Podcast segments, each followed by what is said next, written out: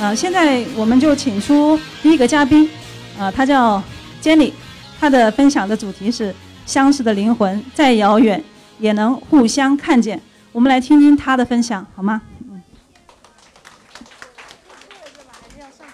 我是前几天刚刚报名的啊，我也不是自由军节目的老粉丝，去年七八月份以后，然后通过别人的介绍和我自己的搜索开始听。嗯，听自由军的这个节目的，然后而且自由军的这个福州口音，一开始确实让我这个北方人感到非常不适。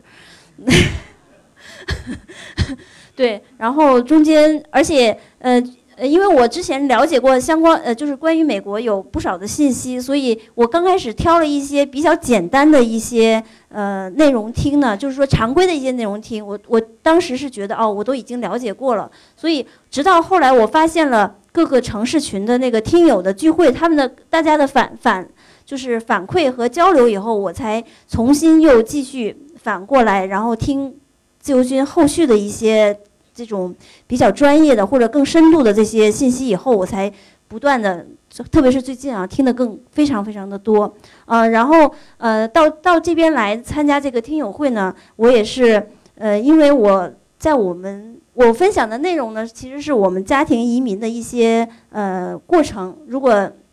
我希望能给大大家一些帮助吧，所以就是在这个移民的过程中，我也是得到了很多人的帮助。我们家。所以我也想，如果嗯，如果我能把我的经验呃或多或少的分享给其他人的话，我觉得也是我对呃帮助我的人的一个回馈吧。啊，这个我就现在就开始啊。相似的灵魂再遥远也能相互相看见，我就直接用了那个自由军的这个呃 slogan，然后呃下面是我们家的两个小朋友，是我们家去年呃春节的时候在加州那边海滩上拍照拍的照，这是我拍的照，我自己觉得还蛮不错的，所以我把它做做了一个封面。嗯，哦，这个是其实这个是真正的主题，是一个家庭的移民分享。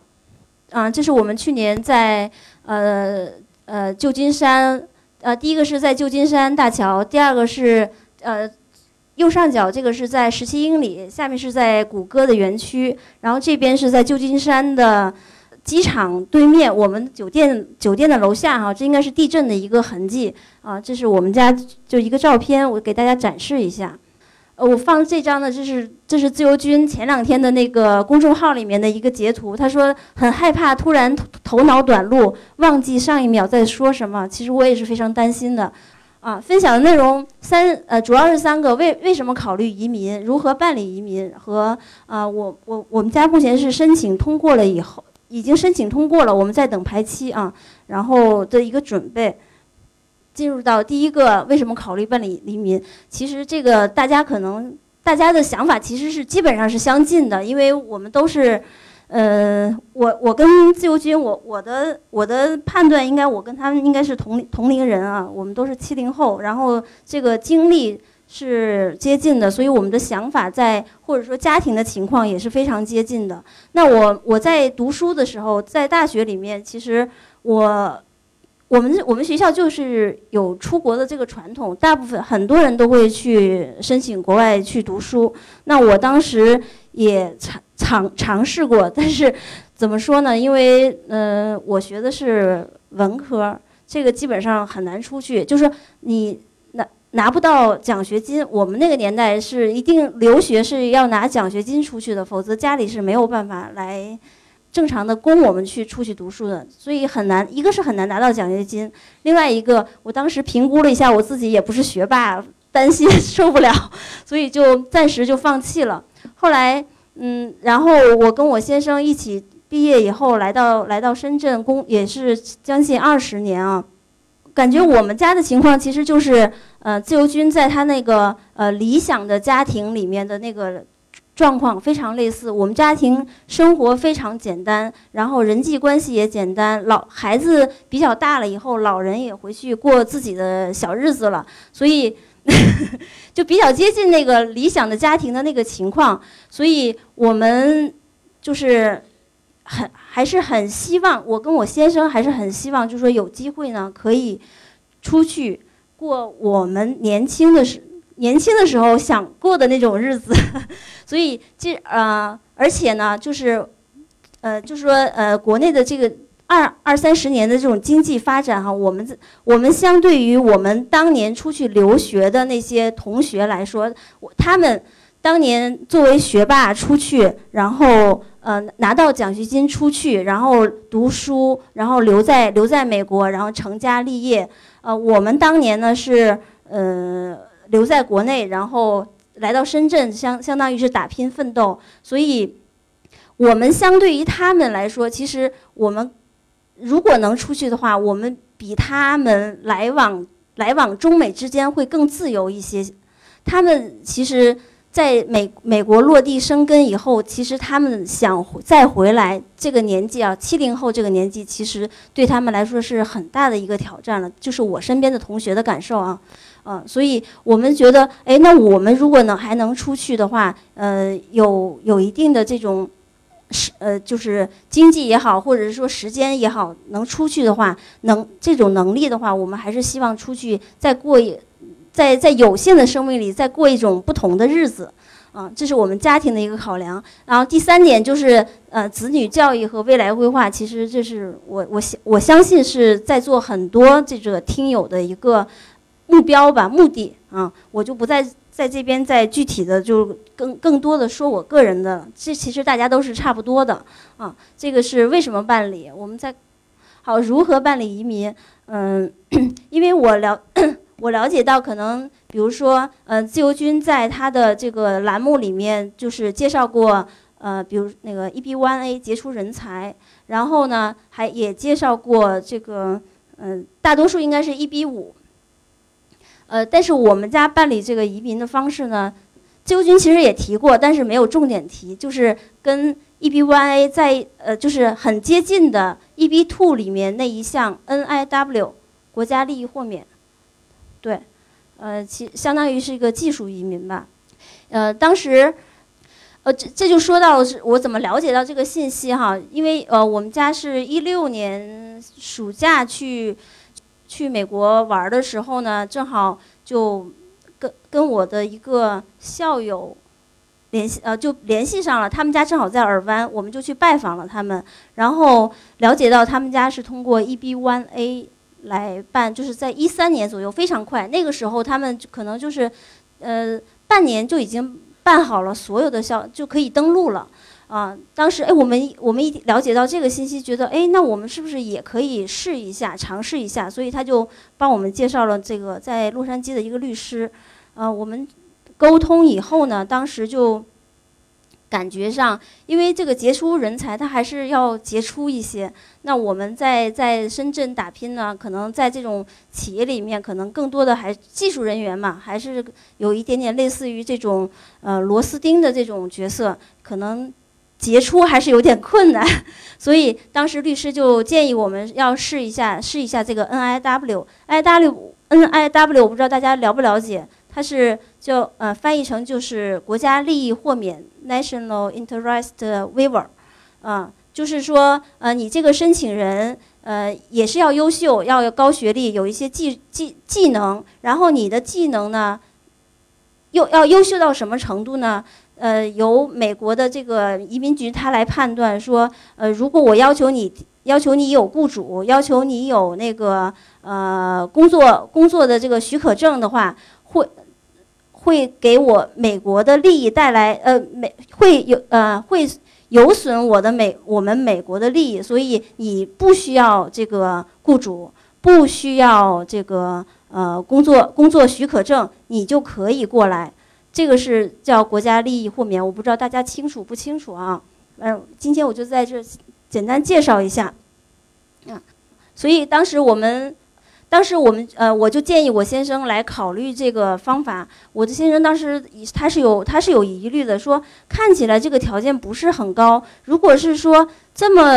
呃这样的条件的话，那我身边的同事也好，同学也好。大家都可以办，为什么从来没有提听到有人办理过这个这个方式的移民呢？所以也是有疑虑的。但是我们因为这种呃想想想移民的这个这个心情哈，所以我是非常非常的这个迫切，所以我就呃积极促成了这件事情。然后我先生就开始在不断的在准备相应的一些资料。那呃具体的。但事后也也呃也确实是证明了这个，呃，因为我们家现在是办成了嘛，呃，也确实证明了，就是周围的人，即便是跟我们家情况比较相同，或者说条件甚至更好一些，嗯，很多人听到以后也是觉得不太相信，说这么容易为什么没有人办？嗯，呃，我我就说一下我们家的那个具体的一些情况哈。哦，好，谢谢。我还是有点紧张的，像自云自由军这样侃侃而谈五年的时间，确实很不容易啊！我这好，谢谢。嗯，那我呃，所以就是啊，根据我们家的情况呢，当时考虑到。律师他也是建议说，那你要不要把 EB-1A 和 NIW 一起来申请？反正都是要准备材料。啊，当时我们考虑到，呃，因为那个孩子还小，其实有点失策哈。当时是考虑孩子还小，然后我先生也不是说马上就办好了就就能过去，他国内也是要有工作，然后 transfer 到那边到到美国本地的话，也不是一件容易的事情，就是工作上，所以。呃，当时就想，那就是有排期就有排期吧。当时的排期是四年左右啊，所以我们就选择了 NIW。呃，媒介的选择，那是呃，我们家就直接，因为是校友的一个推荐，他们家已经办成，而且办得很顺利，我们就直接选了那个律师。嗯，我在我后面了解到的一些朋友的一些信息啊，就是我们有一个小群，就专门都是办 NIW 的，他们很多人选中介呀，然后选。嗯，或者是，哦，没有 DIY 的，就是基本上中介或者是律师。中介确实普遍，大家就是这些朋友哈，对中介的评价确实不太那什么。然后对美国的律师还是大，就基本上还是算是比较认可吧。当然也有也有就是原来自由军他在栏目里面说到的一些问题哈，如果大家有。有就是想了解的，也可以去听那那那一期节目，就是十三天什么结束人才批获得通过那那一期节目，也可以去投再去听一下啊啊。然后我们家就直接选了律师了啊。再再说到这个申请资料的准备，那首先他这个 NIW 它是要求是呃研究生以上的学历，如果是本科生，呃工作时间够长，然后或者说你其他条件非常优秀，也是没有问题的，应该是这样。然后那准备到你的个人的成就，呃首先在我们家可能就是我先生有一些工工作上的一些专利啊，可能是第一发明或者是几嗯这种第二、第三这样的这种顺位的这种发明人啊。然后有一些媒体的报道，媒体呢，呃，我们家的情况，他就是，其实媒体报道之前都不知道的，因为真的就是一个螺丝钉，兢兢业业的九九六在工作。媒体报道其实不是不知道的，是为了为了准备这个才去搜索的，搜索的。然后有一些境外的一些网站，专业网站关于他的这个项目，他参与的这个项目的一些报道。还真是搜索到了，所以这个也是蛮幸运的吧。然后收入，收入你是要证明你是在行业内是比较比较呃比较好的，嗯。然后奖项，奖项，因为我先生他的这个领域也好，还是他们公司也好，都很低调、很保守，所以他在其实他可能在工作中是有一些成成绩，但是从来没有去。对外宣讲过，嗯，就是比较，很就全部都是内部消化了，所以他的奖项也都是其实都是公司内部的奖项，没有外部奖项，就是公司的奖项。当然他们公司不小哈，就是这样子，也比较就是受业业内的这种认可，嗯，然后还有一些呃这种组织的成员，组织的成员其实跟这个奖项是一样子的，就是。他不鼓励员工对外交流和发展，所以我先生其实也没什么这种这种 membership，fellow 就更不用提了哈，只是一个只是加入了一个就是呃，有一个中美之间的这么一个华人的这么一个一个团体吧，就是聊胜于无。这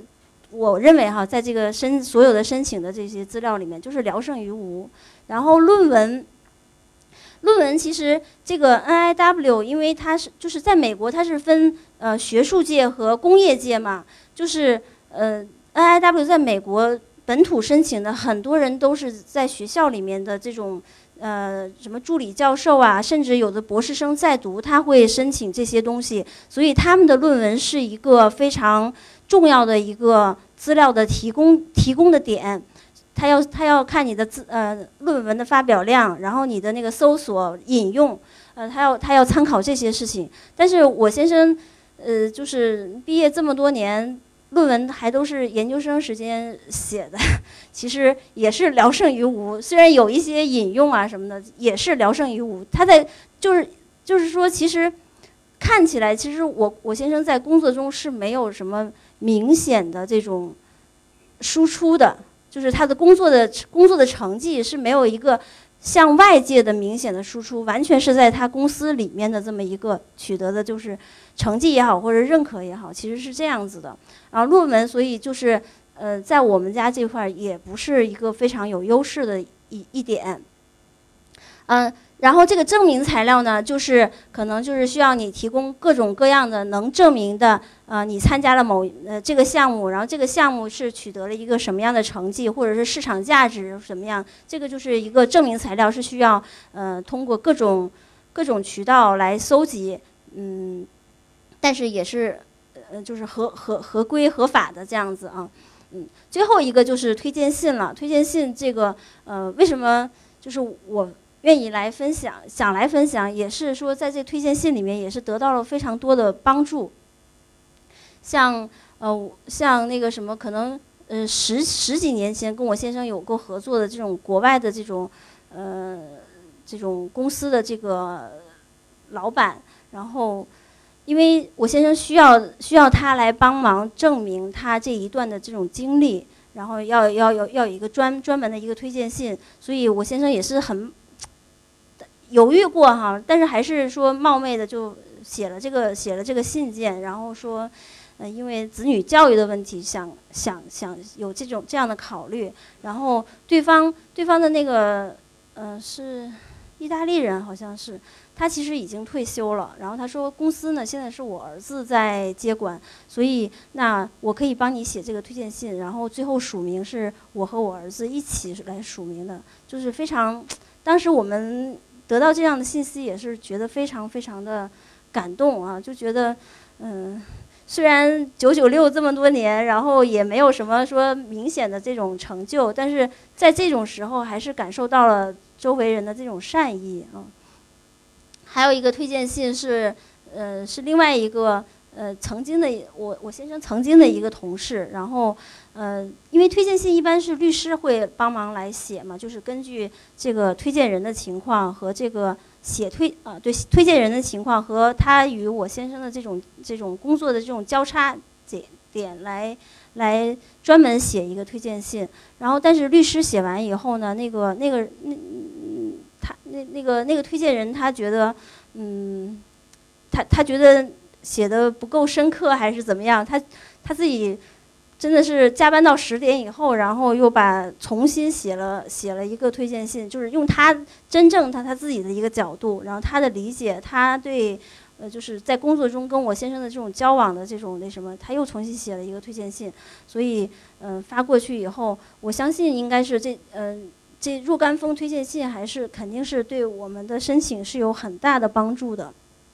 啊，这个是我们家的一些资料的一些呃准备，大体上就是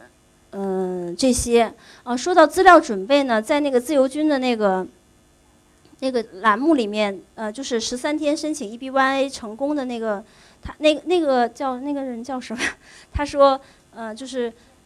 不是张启建，是另外一个，是另外一个，就是去年十二月份的，大家其实可以再听一下，那个是啊，他的意思是说。百分之九十七的工作是需要自己做的，无论你是 DIY 还是律师还是找中介，其实你对自己是最了解的。你不能说我找了律师或者找了中介就全部依靠他们了，这些工作肯定是要自己来做的。你要自，就是自己的事情肯定是自己最上心的啊。然后你也是对自己最了解，你的优势在哪里，肯定也是这个自己是最清楚的。因为，呃，律师毕竟他可能，比如说文科生也好，或者是怎样怎样也好，他不可能把对所有的行业都非常清楚，所以自己是一定要要多付出啊，多努力的。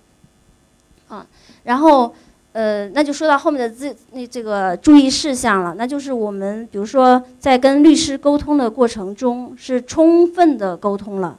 合适不合适，大的小的，可能我们都是事无巨细的告诉了律师，然后由律师在以他的这种办办理案件的这种经验基础上，然后他再帮我们做一些筛选，这样子，啊，这个就是充分沟通，嗯，然后就是充分准备，就是刚才我说的，就是所有的。这个桌面的这种纸、这种文字性的工作，呃，或者资料的准备，一定是要由个人来来做的。像当时我们家就是可能我先生做做初步的这些东西，然后我帮他做一些整理性的这种工作，然后理顺这种逻辑关系或者是时间顺序啊，或者说对上这个是这个项目，那个是那个项目，我可能把资料帮他搞在一起，我就是做一些事务性的工作。但是确实是我们自己，呃，付出了。很多的这种精力啊，呃，然后呢，就是适当取舍，在那个文那个听那个那个节目里头，他也是说，不是所有的都要都要放上去，嗯，适合的，然后有连贯性的，然后能充分体现你的优势的，然后再放上去。这个就是，嗯，呃，就是如何，就是我我们家这个在办理这个移民的这个过程中的一点点。呃，经经历和经验啊，希望对能对大家有有帮助，嗯，然后现在就是呃，我我们家是去年收到的批准信，啊，然后今年呃叫就是呃一九年的四月份移民局公布的这个移民排期呢，EB two 这一项。就是现在移民排期呢，就是 EB two 这一项呢，是在四月份公布的那个排期里面，已经呃是到了一六年的五月十五号。对我们家目前看起来是差不多还有一年左右的排期，啊，所以我现在也是在做一些准备，财务方面的准备，还有一些知识方面的这种，因为之前都是很多通过各种渠道或者了解到的一些二手的一些信息，那我现在可能我就会。着重的在了解一些这种通过就是一手信息，我可能到到到那个什么相相相应的这种英文的网站，我可能或者说呃来来来查询一些相关的资料了。然后还有一个就是个人技能的准备，这个对于我来说可能就是驾驶的问题，我这暂时还没拿到驾照，跟非常非常非常的这个紧张对于这件事情啊，嗯，然后生活区域的选择，其实我其实我是非常想就是说。嗯，跟自由军也好，或者是说跟有关的听友吧，或者是做一些交流，因为我现在呃首要的这个区域的选择对我来说是非常重要，也是要要马上决定的事情啊。然后最后就是心理准备了，这个我这之前一直都是觉得那个什么遥遥无期嘛，因为觉得不知道能不能办，首先不知道能不能办成。第二，就办办成以后还有排期，不知道什么时候能排排到，所以这个遥遥无期。突然，今年过完年以后就觉得哦，近在眼前了，我是需要做这些准备了。所以我之前觉得美国千好万好，我特别想去，真的去了那里能不能适应，能不能能不能呃生活下来，也是确实是一个难题啊啊！所以这个今这就是整体的一个我的分享。啊，感谢大家的那个聆听啊，谢谢。随口说美国的听友大家好，我的新书《平行美利坚》目前已经在当当网、京东等各大网站均开始正式发售，同时在电子书 Kindle 上也已开始发售。那么这本书是随口说美国的第一本书，也是我个人第一本书。拨开迷雾看美国当下，中美两国恰是两条平行线。只有穿梭其中的人才能看清一切。希望大家支持这本书，现在就可以立刻在网上下单购到这本书。谢谢大家。好，嗯，我们接下来的那个分享者是 Max 郭，嗯。Hello Hello，我们买了大概三百本那个自由军的书，因为我们在全国各地都有客户，所以我把这个书买回来之后呢，送给我们的客户。我是真心喜欢自由军的这个节目，买这个书确实是我需要的东西。刚刚那位帅哥的分享说，美国有的人说空气有点甜，这个是哪个学校的人说的？大家有知道吗？马里兰大学，我就是毕业于马里兰大学的。然后这个马里兰大学呢，我当时是 MPA，叫这个 Public Administration，是公共事务管理专业。这个专业呢，在美国对口的工作是要不然当公务员，要不然在 NGO 或者 NPO 里边做这种这个这个非盈利的这种工作，薪水就很低，所以基本上把我们未来的这个路都堵死了。所以我想在美国留下来，作为一个文科生，即使我当时有全额奖学金，啊，我觉得我还不错，也是非常难的。然后另外一个这个限制我自由的地方，就是我当时家里边可能支付我学费，家经经济压力还是比较大的。当时我被这个华盛顿大学、还有南加大、还有这个 UT Austin 都录取了，但是因为那些没有奖学金，去不起，然后就没有去。其实那些学校排名都很好的，但是马里兰大学有个好处，它在这个华盛顿 DC 旁边，华盛顿 DC 旁边有很多的这个政府的资源。所以说我当时的很多老师呢，就直接来自于美国的政府，他们有的是这个就 cabinet level officer，是属于那种内阁级的官员，就已经很高了。就我刚才列了这个大概有三个，然后呢，虽然说毕业留下来比较难，但是也不能不找工作，机会这么好，我就是在这个留学期间还有毕业之后，就在一家美国移民律师事务所里工作。右上角。这些人办绿卡的方式比较奇葩，这个大家有没有听说过一比三非技术雇主担保移民？没听说过是吧？我在美国天天处理的案子，绝大部分都是这类移民。这类移民呢，大概的概念就是你在国内排期要等八到十年，然后出去之后呢，给一个像肌肉加工厂之类的这种雇主，好一点的雇主是快餐店的后厨，去工作一年时间，然后全家可以拿绿卡。这个优势在于。很便宜，大概这个三万五千美金到六七万美金就可以办理了。所以中产家呃中产的家庭非常适合这种。我自己办了一个，我是一四年办的，然后我现在就是劳工卡和幺四零都已经获批了，我现在在等排期，估计再等四年。但我很可能不会去。律师给我的 deal 是说，因为好多人是我自己招的，是我的公司帮他招的，所以我去了可以不在流水线上切肌肉，我可能可以去管理做 HR 的这个岗岗位，啊，但是我我可能还是不太乐意去。然后那个，我未来可能如果去的话，可能会用 L1E B1C，因为我自己国内有公司。然后今天主要想结合自由军这个主题，结合无限自由的这个主题，讲一讲我对自由的这种感受。呃，其实我觉得这个这个横向是我的一个时间线，初到美国创业开始，身份难题，回家乡来深圳生根长大。然后竖轴是我对自由的这种体验。其实我对自由。感觉最自由的时候是我在美国创业开始，啊，同时在工作，然后慢慢的有了收入，这个时候是我觉得最自由的时候。那时候我和我这个现在的老婆就特别喜欢那个自驾出去玩儿。我们本身是在东海岸那边马里兰嘛，然后我们基本上把西海岸都逛遍了，啊，去了好多地方，能逛的都逛了。现在这个就自驾出行已经变成我们家里边的一种就是固定的生活方式。我们去年去那个加拿大逛了七个城市。然后路上呢就听喜马拉雅。初到美国的时候，自由体验其实是非常差的，因为没有钱。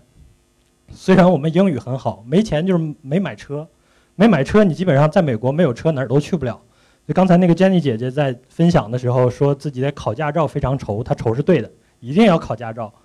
如果不会开车，在美国基本就是废人，哪儿都去不了。然后我们英语可以，但是我爸之前去美国的时候，英语不好也是一个。影响你在美国体验的很重要的因素，比如说我妈妈是教英文的，她在大学里边教英文。然后呢，我爸爸跟着她一块儿去的时候，逛博物馆他就完全看不懂，我妈就非常享受，进去了就不想出来，我爸就一分钟都不想多待。所以大家如果未来想去美国的话，英文我建议大家一定要好好学啊。虽然现在美国的很多博物馆还有文化设施都有这个英呃都有汉语的讲解了，但是绝大部分还是没有的。但是你现在去那个 National Gallery 什么的，还有这个 Getty Museum 都是有的，都有中文，啊，很多好的是有的，但是大部分是没有的。然后，这个什么时候自由的这种感觉急转直下呢？就是我们马上要毕业，开始考虑自己身份规划的问题了。我们家里边都没给我们办移民，我们没有绿卡，我们就是正常的留学生。那么留学生在美国毕业了，想要留下来，我那个红字写了三座大山，啊，后面有一个来深圳之后又有新三座大山。这个第一个三座大山，其实就是办身份的这个过程。怎么讲呢？第一座大山是你要找到一个雇主，这个雇主愿意帮你申请 H1B 的这个工作签证，这个是非常难的。啊，第二座大山就是你要抽签，抽签现在本科毕业生的中签率大概是百分之三十，研究生和博士大概是百分之五十。你如果是文科生，不是 STEM 专业的话，一辈子就基本上只有一次抽签的机会。啊，如果说你想呃多一些机会的话，你可能还要去念个，呃再进一步的书才行。你本科只有一次 OPT，啊，研究生可能再给你一次 OPT，你念两个念两个研究生也只有一次 OPT 的机会。所以说，这个抽签的过程呢，一年只有四月份一次能够抽签，只有在你 OPT 期间才能抽那么一次。如果抽不到的话，没办法，只能回国了。然后当时我其实已经创业了，我的业绩还可以。其实我在美国或者在中国都无所谓的，但是我我我老婆就非常想留在美国。当时律所她也在我的那个移民律所，我帮她介绍进去，她也在那儿工作。然后她那个律所帮她申了 H1B。申的过程中呢，从四月到十月这个期间，他没有合法的工作身份，他必须得等排期啊，等那个结果。等结果的时候，他 OPT 已经到期了。这个时候，他找了一家学校去挂 F1 的学生签证，结果出事儿了。大家有没有听说过前一阵儿这个 FBI 钓鱼执法，就专门抓这种挂靠学校、挂靠的学校，正好就是他那家。他挂了这个学校之后呢，他们当时有一个就是。难兄难弟的群里边不乏这个普林斯顿呐、耶鲁啊、哈佛啊这样高材生，他们都是由于自己毕业了之后没有身份，啊，得挂靠，甚至有的人是挂靠了之后第二年再抽一次 OPT，啊，再抽一次 H1B 的抽签，啊，但是这些人里边就是后来绝大部分都上了黑名单，再想去美国的话可能会比较困难。但是我老婆比较幸运，因为我们律师团队很专业，给她。出了一套解释的方式，甚至在他申请这个学校之前，律师就建议他，你要留一个证据，证明你自己对于挂靠学校是不知情的。他最后出了这个证据，然后最后就是 OK 了。他美签后来也也签下来了，也顺利的能再次想去美国可以去了。但是其他他的那些难兄难弟们，对吧？耶鲁、哈佛、普林斯顿这些人都都不能再去美国了。这这是什么感觉？这就是被命运扼住了喉咙的那种感觉，就非常惨。然后啊，对这种非技术切机的这种工作，韩国人做的很多。我当时见到韩国的普林斯顿在校在读大学生，办了这种的这种方式，因为他可能没有更好的途径，他也觉得自己毕业之后很难留下来。然后这个还有这个很好的企业主也都办理了这种方式，很多是在美国生了孩子，生完了之后陪读，想要让孩子在十岁左右的时候陪着孩子过去念书。这个陪读身份解决不了，他可能孩子刚生完之后，他也办一个这种身份，也是存在的。呃，然后这个遇到了身份难题之后，我对自由的感觉就是，确实有一种这个被命运扼住了喉咙的感觉，所以自由的体验就下降了很多。然后就回回家乡，我是沈阳人，在家乡先创业，二次创业，然后呢，因为沈阳经济也不是特别有活力，就感觉也不是很好，于是在一六年来到深圳。来到深圳之后呢，它作为一线城市，我作为一个家在沈阳的二线城市过来的深漂，我就感觉到了新三座大山：房价、教育、医疗，真的是新三座大山。如果不是这个创业还小有所成的话，可能我在深圳，我我可能不会继续扛坚持在深圳，我可能自己就就真的去美国切个肌肉切一年。然 后未来就在美国了，因为在美国的这个偏远一点的城市，或者说离城市中心通勤大概三四十分钟的这个这个这种 town 啊什么的，你的生活质量不会有明显的降低，可能还生活幸福指数很高。但是你在国内如果去了二线城市，对吧？我就回沈阳，我都不如，都都觉得跟深圳的生活没有办法比的，所以就有一种回不去了的感觉。要不然就是直接出国了，要不然就是。努力打拼，在深圳能够扎根立脚，啊，随着这个慢慢的生根长大，这个感觉现在在恢复。这个，我我现在之所以能遇到这个身份的难题，是因为我在更早的时候没有给自己办身份，然后我现在回过头去再考虑这个事情的时候，发现人生很多关键的选择的节点，应该十年之前，可能最好的时间是十年之前你做这个决定，等到车到山前的时候，可能你会发现已经没有路了，或者要走很多的波折。现在那个自由军前几天的节目说，十三岁就应该给孩子规划个人的履历了，但是他现在能做这个规划，是因为他更早的时候已经办了绿卡，他的全家都有身份了。他如果现在这个时间点想去做身份规划的话，一比五的排期已经极长了，他很可能没有更好的方式能够让全家拿着绿卡，全家在那边生活，也不会有一个稳定的感觉，开始这种感觉的生活。所以说，我们很多人生的重要节点。我们要问问自己，是不是已经开始需要规划十年之后的事情？我们现在假设没有孩子，像我这样的年轻人，我是不是就要考虑我的孩子未来我到底是让他接受公立的教育，还是让他享受私立的教育、国际化的教育？你相不相信？这个就是你相不相信公立教育这句话，不是我在国内想出来的，是我前几天去苏州参加一个家族办公室的一个会，然后他们赠了一本书，就是海外家族办公室顶级富豪人群。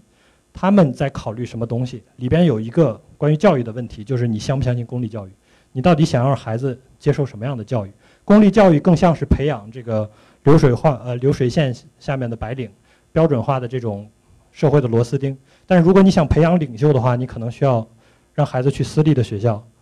然后好，那去我这几个时间的节点，重要的事情就是：首先，家长在哪个城市生根长大？如果我的家长当时去了北上广深买两套房子，办个投资移民，我当时肯定是有身份的，也不至于我考上那些名校不能去。所以说，过去二十年享受了城市发展红利的人，其实资产有大幅度的增值，这个其实冥冥之中决定了我们未来的一些路。很高兴大家都已经在深圳了，这特别好。然后第二个，孩子生在哪儿？我们现在还好多很多人考虑移民，但是你孩子如果生在美国的话。可能就不需要考虑了，但是你需要愁的地方在于孩子这个这个回美证怎么办？然后那个我自己想要陪孩子出去读书怎么办？这又出现了新的问题啊，都有问题。然后就是小学、初中、高中规划的阶段，你想让孩子上什么样的学校？大学去哪边上？毕业了孩子能去哪儿？能不能留在当地？我当时遇到的问题就是我毕业了想留留不下来，我女朋友想留留不下来，因为我们没有在。这个小学、初中、高中规划的阶段，甚至他出生的那个阶段，就规划好未来他能够顺利的留在美国。如果留学生这种角度过去的话，那那那就是毕业就是注定了痛苦。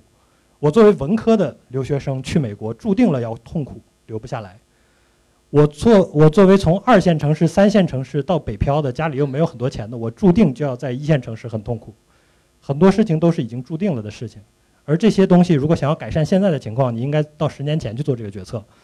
而而我今天非常羡慕在座的各位，前几个分享的嘉宾都已经帮自己的孩子做出了规划，可能你们的孩子就不会再遭受我当年受的那个被命运扼住喉咙的感觉。当然，你们可能有新的痛苦。我在两年前跟一个朋友在咖啡馆聊天的时候，写了这叫 napkin presentation，就是把这个这个。东西写在这个这个纸巾上面，我们当时就梳理了一下美国的这个各种移民的途径，非移民签证和移民签证主要就这两大类。非移民签证里边大家常见的这个 B1、B2 十年签呀、学生签呀、工作签呀、L1 跨国经理人、J1 访问学者、E2 是得办海外护照才能去，O1 是杰出人才的工作签证，这些属于非移民签证的序列。这些东西里边可以衔接到移民签证，移民签证包括这些。这个 EB 系列就是雇主担保类的，EB 一呃 EB one A 和 B 这个是属于杰出人才，EB one C 呢是属于跨国高管啊、经理人呐这种，他们的面向的群体是不一样的。那么 EB 二 NIW 刚才那个 Jenny 姐也提到了，它其实是面向至少有硕士学位的人才能够有资格申请这个，还得有个雇主，除非 NIW 不需要雇主。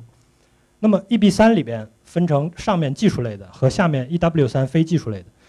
啊，就是 EB 二和 EB 三排期现在大概都是四到六年，EW 三的排期大概现在是十到十三年，啊，但是它就是非常便宜，你可以提前办着。然后 EB 四属于宗教移民，EB 五就是雇呃那个投资移民，现在基本上没办法办了。然后这个其他有一些旁门左道啊，家属团聚我们就不考虑了，有家属的今天可能都就不会听这一块儿，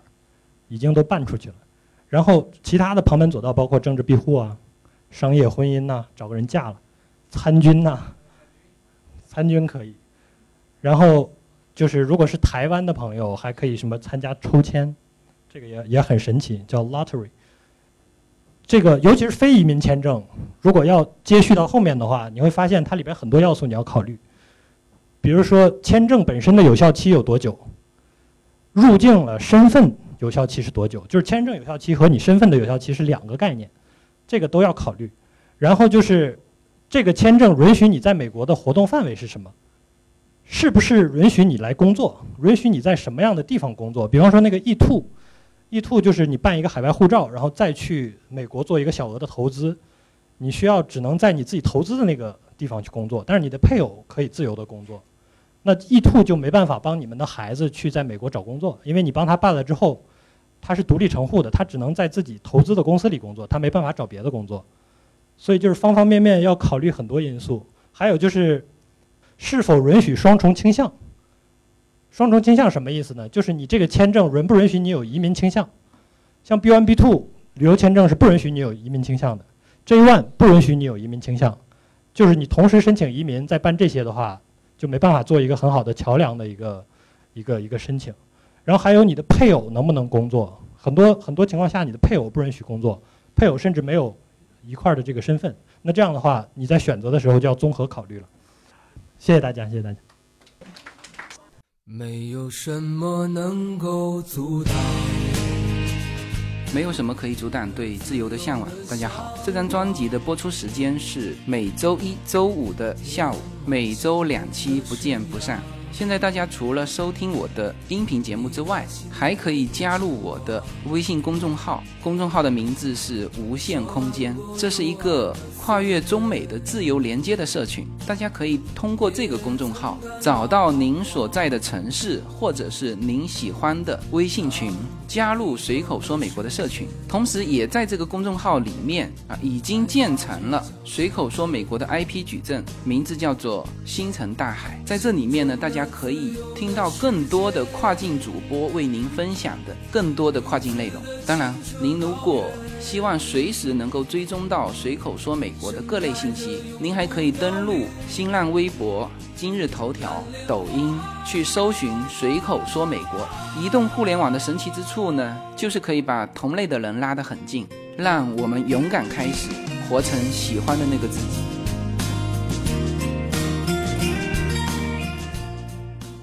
呃，大家好，接下来是我们的云儿姐，她呢是一个退休的那个老师，他女儿现在在美国，呃，已经工作了。啊，现在有请我们云儿姐啊，她来分享一下，来，欢迎。好，大家好，因为我是二零一六年就开始是呃自由军的粉丝，呃，我是提前申请退休的，呃，一退休我就听了自由军的节目。然后我一直听的是免费的，我到目前为止一分钱没花，所以呢，我一定要报个名来支持自由军，来回馈自由军。我从自由军的这个节目里确实是收获特别特别多。好，下面我就给大家分享，呃，我自己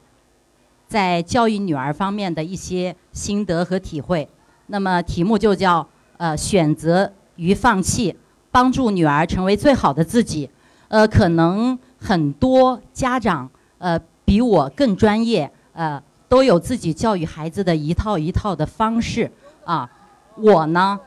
也不想讲那些大道理，你们都知道的，我没必要跟大家分享。那么我觉得我就在选择与放弃这个点上，可能一般的家长不敢迈出这一步。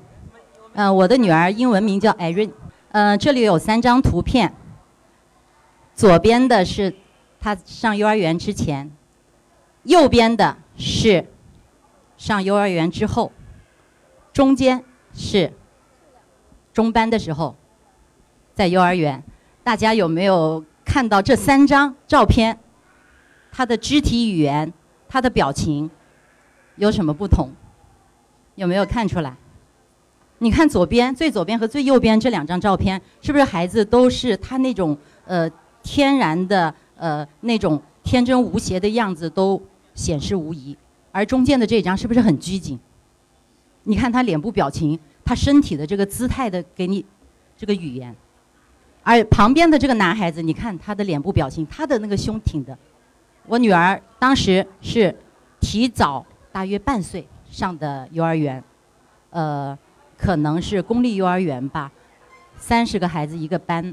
呃，他又比较小，呃，可能呢各个方面比其他孩子要弱一点，这样就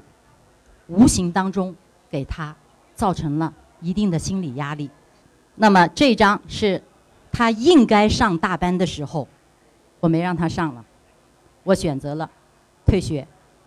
然后送回老家，让我妹妹带着他。跟陌生人接触，这张呢就是我妹妹出差到北京，呃，带她在那个天安门广场附近照的一张照片。由于我们家长的缘故吧，就是与网球结缘了。我老公就是特别爱打网球，然后呢，女儿呢，也试着让他学一下，哪知道女儿就对网球非常非常的感兴趣，再苦再累，她也能坚持。就是他在小学的时候，呃，幼儿园的时候，我给他选的是钢琴，是我家长给他选的。但是他钢琴弹着弹着，他就不快乐。然后呢，我们就发现他网球兴趣特别大，而且跟小伙伴在一起，天他那个天然的那种快乐就是特别的愉悦。呃，这右边。这张图呢，这个这个男的教练呢是那个前国家队呃那个国家队的女队的教练叫王悦，呃，她我女儿上了她的那个集训班，上了呃大概是有两个假期，两个暑假，啊，然后这边呢左呃你们看的是左边，左边的这张呢是当时她在南山呃体育局下面有一个网球队。呃，就是他们同队的小伙伴在一起过生日。然后呢，我女儿还是找了呃前亚运会的冠军林敏超，让他辅导过，还跟一些外国教练呃也辅导过。我女儿从小学一直到大学没有请过家教，但是我们只在网球上花了钱。呃，在那个呃球网的对面是他爸。呃，我呢，就是一个老球童啊，整天在下面捡球，捡球了以后还时不时监控他。那时候呢，我们有一点想让他走专业这条路，我感觉到他那个身体姿态呀，天分还不错。这时候是初中的时候，这个呢就是他在外国语呃做网球社社长的时候的照片。呃，我女儿那时候已经从网球社社长退下来了，那么。这边的这个穿黑衣服的女孩呢，是新的网球社社长；中间的呢是东湖网球中心的那个戴教练。啊，这一张呢是他在深圳市中小学生网球比赛上做主持人的这个场景。网球，我女儿是从六年级的时候，从五年级开始学的，但是六年级咱就果断了把那个钢琴给放弃了，然后就专职呃弄网球。呃，网球一直伴随着他到初中、到高中、到大学。他在美国大学打校队。你看他的那个肤色，呃，特别黑，特别健康。而且你打网球，你也不能太单薄，还要吃，还要吃的壮一点。那时候都要配合着，整天那什么三明治，那加一片鸡蛋，那个什么培根，然后是芝士，然后就要要么就天天煎牛扒，就这样把他喂出来了。那特地讲一下那个。他本科，呃，这个会计学老师，呃，这个他大学本科的时候是在一所叫阿尔比恩的这个大，呃，就是文理学院上学。这个文理学院大概只有一千五百多人，大概师生比一比十还不到。我老公说一比十不到。这个大学的工作我都不管了，都是我老公负责啊。然后呢，这个是他会计学老师，当时呢，他。刚开始上会计学的时候，他是有点抵触，不愿意上。后来就学习上就遇到困难了。遇到困难了以后呢，我女儿因为我觉得她运动员出身就特别好，她就特别有一股劲儿。那个她这个时候呢，就是毕业典礼的时候，她带我们特地去她那个会计学老师那儿去表。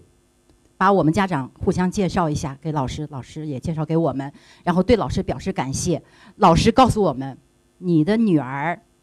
就坐在我这个桌子的对面，跟老师面对面坐，就在那儿。然后老师桌上有的时候会有点零食，边吃边边做。然后从早做到晚，中午他不去饭堂不吃饭，从早到晚，从早到晚这样缠着老师，不会的立马问。然后老师该干嘛干嘛，老师回来了，他反正就在那学。然后这老师一对一的帮助他。然后老师他这个老师好就好在，他还让我女儿去辅导下一届的学生，就让他去做他的助教。我女儿还能稍微拿一点那个什么，那个所谓的在学校勤工俭学那个钱。其实我女儿在教别人的时候，她就必须要学好，要学的扎实。所以外国的这种个性化的一对一的教育。我就觉得对我女儿帮助特别大，呃，当时就是我老公，因为他读了很多书，呃，他就没有选择那个大型的大学，排名靠前的大型的大学，就选择了这种小型化的这个文理学院。大家知道那个宋氏三姐妹也是从文理学院出身的啊。那么她现在呢是在那个华盛顿普华永道，呃，PWC，呃，是一名快乐的审计师，呃，中间这个黑黑的那个脖子上挂一个东西的，那就是我女儿。啊，呃，她在二零一六年九月份在 PWC 正式上班以后，大概在二零一七年，他就拿到了会计师资格证，哦，就通过了这个考试。那么他在 PWC 呢，第一年，他的就是得分就是百分之就一二就百分之四十呃百分之十四的这一档啊，他就是我大概表述会有错，是两我写的是两分，应该是二等，就是。一等是最好的，一等只有百分之二，啊，他第一年拿了是是第二等，第二年他就拿到，就年终考核他就拿到了这个一分，然后呢，我女儿她有这样一个特点，她不是学霸，然后呢，她，我去她那儿的时候，她考会计，她那个一六二零一六年九月份之前，大概有一很短的一段时间是空档期，不用上班的，她就在家复习。复习了以后，我在那有一个月陪着她，我就发现，他每天学习的时间，他绝对不让他超过六个小时。他妈妈，我的生活不能只有学习，他一定不是像其他孩子从早学到晚，到上午也学，下午也学，晚上也学。他不是，他不是这样子的。他讲，我学习也是我生活的一部分。那么我要生活，我要享受，那也是我这个生命的一部分。后来我就觉得，慢慢就觉得孩子这种理念。嗯，也挺好。呃，有的时候家长呃不要呃按照自己的想法去强加于孩子，孩子有他自己的追求。那么要跟大家分享的就三点心得，就是我们家长就觉得我们要把快乐贯穿于孩子成长的始终。第一个，父母的自我提升。我本身就是老师出身，是一个公立学校的老师。但是呢，我最知道公公立学校它的优点在哪，它的缺点在哪啊？呃，我自己呢，那也先特别喜欢学习，然后啊，看看这个，我当时发的朋友圈是一六年发的朋友圈，我说十年之前，我就为了女儿打网球，我就看那个呃尼克网校的，美国有一个尼克网校嘛，他那个视频那个教练非常系统的。我就一边看一边做笔记，然后一边给女儿制定这个训练计划。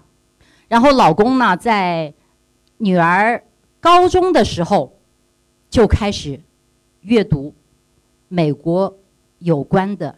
各个方面的书籍。所以我老公他是对呃美国的文理学院、还有大学、还有包括研究生这个各个方面，呃，到底我的孩子能从你这个学院里得到什么？能从你这个学校得到什么？我的孩子能得到什么样的帮助？他是头脑是非常清楚的。那么我呃刚才可能漏了，其实我女儿本科他选的是排名一百位左右的一个文理学院。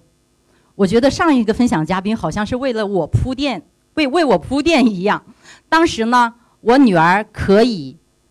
去排名更高的文理学院，反正大学我们是那个大型的 university，我们那个是不去的，我们是去 college。然后呢，有排名靠前的，比如说凯迪恩啊这些啊，也给我女儿呃有录取通知书，但是没有奖学金，因为我跟我老公都是工薪阶层家庭，所以呢，我们是一定要奖学金的。最后，由于我老公对美国大学有非常深入的了解，所以我们就选择了排名一百位的，给我女儿每年两万美金的奖学金的这个呃 RBN 这个文理学院，呃，然后。第二点，我想跟家长交流的时候，其实呢，我们孩子在成长，孩子在进步。如果你家长还停留在你原来的认知的水平上，你家长不进步，其实就跟孩子拉开了距离。你有没有觉得，你跟孩子在，比如说孩子在青春期，你跟孩子交流的时候，哎，孩子不愿意跟你交流，嫌你烦，一讲话就堵住了。但是这点我就特别特别佩服我老公。我老公跟我女儿交流特别特别有耐心，从来不评价、不下结论、不给孩子答案，都是用问的方式。经典八问，这个 网络上也有，都是用问的方式，让孩子自己去说，自己去说答案。我孩子就逆反也有，但是很情况很少。其实呢，我们父母跟孩子的。这个心态、说话方式和思维方式，那决定你的孩子他以后这一生的心态、说话方式跟思维方式。好，那么我们课外时间就那么多，我们还有二分之一的时间要打球，那学习时间就特别少。这时候怎么办呢？那么我们就培养孩子做计划和落实计划这样一个能力。啊，这是我们家重点抓的，比如说，一周要完成什么事情，我觉得呃，这个要我要跟大家分享一下。我就觉得，对于计划的制定的话，对于一个从小学到高中的孩子，我觉得周计划是最合适。如果太小了，天计划的话，你觉得这个做计划会成成为孩子的一个负担，是不是？每天要做这个事儿要写。如果是月计划的话，是不是太长了？他觉得哎呀，可以悠着点儿，他就不去落实了。这个是现在我唯一带的一个孩子，是他妈妈求着我，让我非让我带，我没办法，我就带了一个孩子。这是他呃五年级还是六六年级的时候，我就让他写，你这周下周你准备干几件什么事儿，你给我写上就行了。然后下周到我这儿来，你有没有落实这几件事？你有没有干完？你有没有做？做完一项划掉一项，做完一项划掉一项。没有做你就跟我说说为什么没有做。有发生了什么事儿吗？有什么情况吗？你是怎么调整的？好，那么我觉得就重点分享的就是我们是如何选择和放弃的。我们的宗旨就是我们要培养这个孩子是快乐、健康、自信的。经过观察，我女儿不是学霸，虽然我老公是清华毕业的，但是呢，我老公就讲了，他说：“呃，清华北大不是你努力就能考得上的。”他就讲了这句话，然后我们给我女儿的定位就是，我们以后不上清华北大。那时候他小学的时候，我们讲，哎呦，能上个深大或者要中山也不错，就没有给孩子去过高的定位。你把孩子给搞折了，给扭曲了，他本身没有达到这个能力，你家长都是你家长一厢情愿。那么我们就希望呢，他成为最好的自己。这是我老公写的，他叫全人发展，我也不懂他的全人啥意思。他就说有更宽的适应能力跟生存能力，孩子就可以了。我们不做专家，我们不搞专门的研究，啊，我们以后不不搞这项工作。那也是正根据我们观察孩子的特点，他的性格特点，他的呃能力，我们给自给他有一个初步的定位。那么我们是怎么选择放弃的？那么在幼儿园大班的时候，我们就果断选择了退学不上，然后他就很快乐。我觉得幼儿园多上一年少上一年无所谓。我那时候上幼儿园的时候，小学的时候也就小时候也就上了一年。好，第二，我们选择了网球，果断放弃钢琴。如果你什么都想要，这边要打弹钢琴，那边要打网球，这边要搞学习，那边还舞蹈，你想你想让孩子累死？我不想，这个可能大家做不到。我们是公立。呃，小学是在我自己的学校，呃，初中和高中都在外国语，小学和初中，我们都申请只上半天课。这个可能一般家长不会这样想的，也不会做到的。但是由于那个小学呢，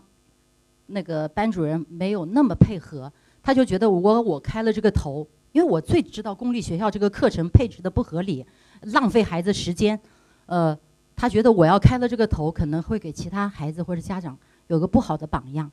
后来就没有太同意。但是我还是以各种理由，今天请假啊，明天弄一下，反正就就呃让孩子做他应该更应该做的事儿，啊，然后外国语申请了，然后校长说，我们外国语从来没有发生过这样的事儿，从来没有人做这件事申请了，那就这样吧，你非得申请，就下午上一节课，然后你走人，然后我们初中只上一节课，在外国语，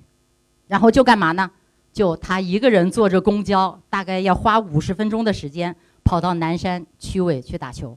然后到高一的时候也在外国语，你都没想到，他这边在外国语是那个网球队队长，那边足球教练把他选到女子足球队去做后卫，所以他这边要训练网球，那边要踢足球，你说他有什么时间学习啊？但是呢，我们采取的办法就是什么呢？比如说今天有五件事儿。我们选两件和三件必须做的，比如说课程作业，我们选最基本的做好。我不选择五样都做，都做不好，我就放弃了那个题目难的。对我孩子来讲，我就培养孩子，要么不做，要么就把它做好。去美国读书这个决定是高一，我们就有这个想法啊。然后高一下的时候就去新东方读了三个月的那个托福啊，上了那个托福班。然后高二就去上了 AP 班，啊，上了那个外国语首届的出国班，然后高三就去美国上公立高中，因为我们家经济，因为是我刚刚刚讲了嘛，是那个工薪阶层嘛。好，然后呢，这个 PPT 呢是我昨天晚上大概九点多钟才做好，呃，差不多了，然后我就发给我女儿。让他给我补充一点资料和图片，因为我自己的还不完全，那个，然后我女儿就给我写了一段东西，呃，也表示对那个我参加这项活动的支持。她说，呃，能顺利找到工作并第一次抽签就抽中，别人都说我幸运，我自己最清楚我是如何幸运的。我爸从小就对我用心，没表扬我啊，反正他那时候不太喜欢我。可能做老师的职业病吧，喜欢盯着他，呃，注意培养，给我留机会，在力所能及的范围内给我最好的，从不逼我死学习去挤独木桥，而把我引领到网球的殿堂，让丰富伴我成长，能生长在这样自由宽松的家庭，这是我的幸运。高二下十六岁的我，我女儿是提早上学的，说那时候是才十六岁多一点点。一个人飞到济南，经过面试，在二零一零年度中美交换生最后一站拿到了一张门票。这里我要补充一下，当时外国语给我们发了一个张交换生的那个通知，我们想，哎呀，肯定是赚钱的，有什么都不看就扔了。扔了以后，后来这个事儿在外国语招这个交换生这个事儿就过了，时间点已经过了。等到我们再考虑到要去上交换生的时候，已经没有了，晚了。然后我们托关系找人啊，就说，哎。全国最后一站在济南，你去试试吧。后来我女儿一个人坐飞机去济南，后来就因为在外国语嘛，口语还是很好的，口语就第一名。然后笔试呢也是很高分，然后就就录取了。啊，录取了以后，他就到美国住在一个白人美国夫妇家庭里啊。反正这也不能展开细讲，马上时间到了。他们无私的给予我生活和精神上的帮助。也是我的幸运。我在美国一边上高三，一边申请大学，就是说他这边刚刚去上高三，要适应那边的高三生活，完全不同于中国国内的。然后呢，一边马上就要申请本科，这个时间对他的压力特别大。那谁帮助他呢？就美国的爸爸妈妈，然后还有他学校的公立学校的老师帮助他。那时候我们没有请中介，我们在女儿上学的问题上，中介是没有花一分钱的。都他自己弄，然后呃，他选择了一所能给我半额奖学金的文理呃 半额奖学金的文理学院，就是阿尔比恩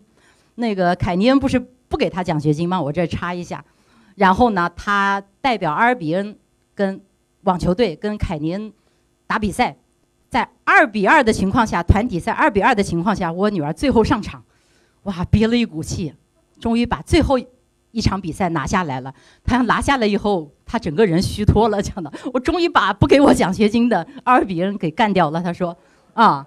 然后，因为这个，我老公因为他对美国大学非常了解，所以他非常有自信。没关系，就去那个学校，没有问题的。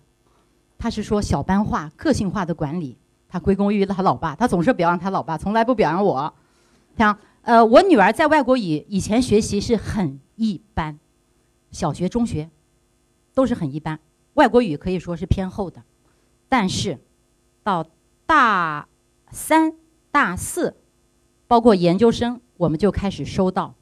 他进入校长前十名单的奖状寄到我们家，感觉他的成长还挺符合孩子成长这个发展规律的，啊，小时候没逼他，大时候大了他自然就好了。然后研究生的时候我们就没有去多干涉他了，他自己就报了那个威廉玛丽这个学校，大概排名三十一位的那个也是文理学院吧，呃，然后呃有四位美国总统。在这个学校毕业，好像是成龙的儿子也是这个学校毕业的。成龙也选择这个学校，儿子也选择了这个学校，啊，他是在那个弗吉尼亚啊，弗吉尼亚，嗯嗯，离这个华盛顿 D.C. 很近，所以 P.W.C. 到他们学校去校招的时候，当时四大去他去他们学校校招，第一一大没给，二大没给 offer，三大没有，为什么呢？就刚才，我觉得前面这个嘉宾给我铺垫了，呃，因为他没有美国身份，没有美国绿卡。如果他，比如说这个公司要给他 offer 的话，我听我女儿说，每年这个公司要向美国政府政府大概多交八千美金的费用，那他何不就招美国人呢？对不对？招那个绿卡身份的人呢？然后我女儿，她讲，我再也不能在这上课了，我没有心思听课了。我一定要抓住这个机会，咚咚咚咚咚，就给这个合伙人发邮件。最后，他合伙人给了他机会，他只要他给我机会，我就一定能拿下来。果然不错，到华盛顿去面试，有大概有三个经理，每个经理大概跟他面谈接近一个小时，分别交流。好，我女儿从华盛顿回来，回到弗吉尼亚她那个呃小镇子上的时候，